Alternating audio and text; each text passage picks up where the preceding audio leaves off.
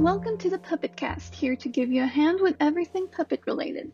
I'm Tabata alongside Minnie and Mouse, and today we'll be discussing Sesame Street.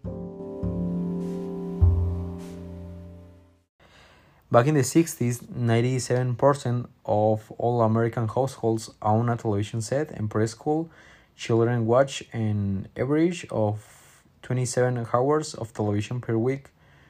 Pro- programs created, created for them were widely criticized for being too violent and for reflecting commercial values, as writer David. Oh, this is a difficult last name. Borgenicht stated, the use of children's programming as an educational tool was improving.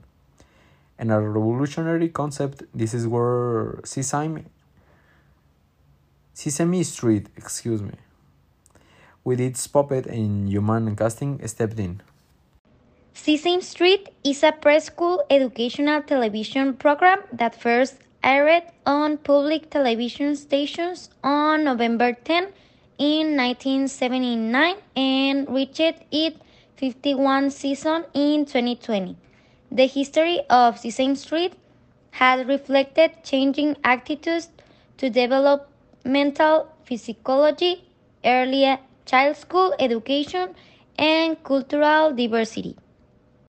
Featuring Jim Henson's Muppets, animation, live shorts, humor, and celebrity appearances, it was the first television program of its kind to base its contents and production values on laboratory and formative research, and the first to include a curriculum detailed or stated in terms of measurable outcomes. Initial responses to the show included positive reviews, some controversy, and high ratings. By its 40th anniversary in 2009, Sesame Street was broadcast in over 120 countries and 20 independent international versions have been produced. It has won 11 Grammys and over 150 Emmys 150 sorry Emmys in its history more than any other children's children's show. The show was started up in 1966 during discussions between television producer Joan Ganz Cooney and Carnegie Corporation Vice President Lionel Morrisett. Their goal was to create a children's television show that will master the addictive qualities of television and do something good with them, such as helping young children prepare for school. After two years of research, the newly formed Children's Television Workshop, or CTW, received a combined grant of $8 million from the Carnegie Corporation, the Ford Foundation, and the U.S. federal government to create and produce a new children's television show. By the show's 10th anniversary in 1979, 9 million American children under the age of 6 were watching Sesame Street daily and several studies showed it was having a positive educational impact. The cast and crew expanded during this time, including the hiring of women in the crew and additional minorities in the cast. In 1981, the federal government withdrew its funding, so the CTW turned to other sources such as its magazine division, book royalties, product licensing, and foreign income. During the 1980s, Sesame Street curriculum expanded to include topics such as relationships, ethics, and emotions. In recent decades, Sesame Street has faced societal and economic challenges, including changes in the viewing habits of children, more competition from other shows, the development of cable television, and a drop in ratings.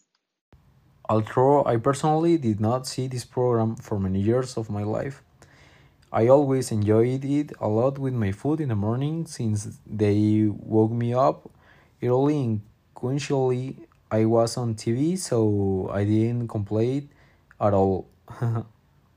in my opinion, Sesame Street it's an entertaining program. It's cool. but I don't think it's violent. I saw it like one time when I was little, and I think now, like in my age, it's very boring for me, and I won't see it like right now at my age.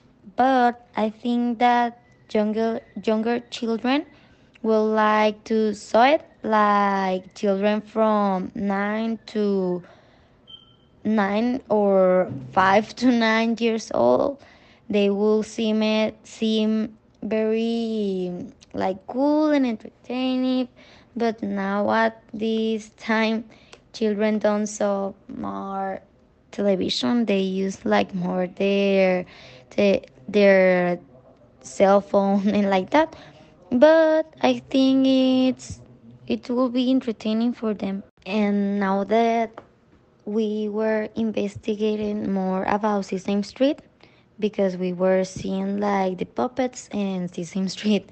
It's about puppets, and they say that America, American children under the age of six.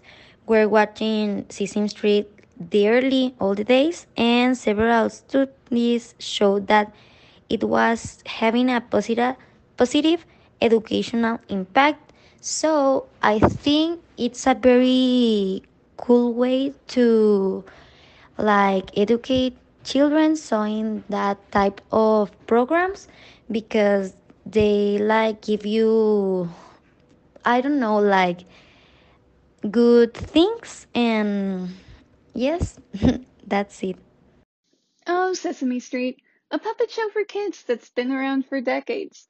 I don't know how much I watched it as a kid, but having seen more aspects of it in the present, it's very impressive and, for when it came out, revolutionary.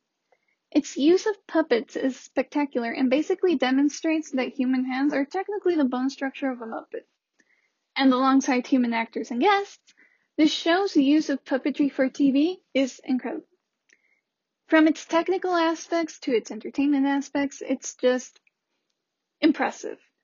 Using raised platforms so that the puppeteers can stand comfortably and move the puppet more fluently, alongside a monitor so that they can see what the camera is recording, puppeteers can make everything feel real, especially for the children watching. And the way the show was created is also a very interesting thing. You see, by the 1960s, Jim Henson, which we've talked about before, had found commercial success with his Muppets, who appeared in advertisements and television shows. Uh, Cooney, who's the creator of Sesame Street, was interested in incorporating these imaginative characters into her new show and secured a collaboration with Henson in 1969. Henson agreed to work full time on the program, providing and even performing as Muppets.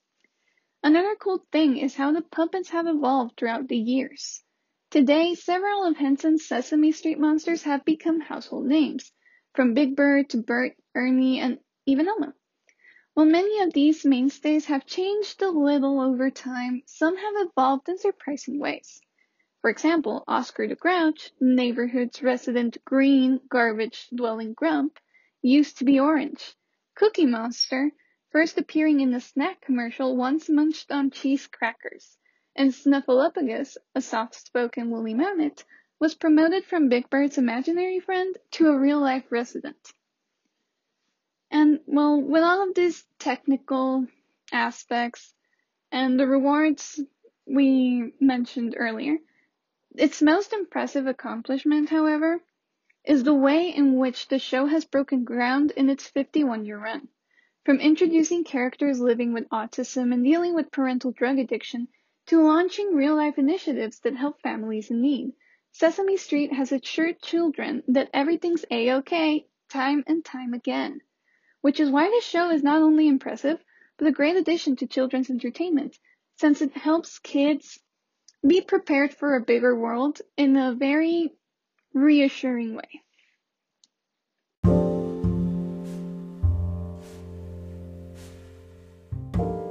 Well, thanks for listening. We have been the Puppet Cast with no string attached.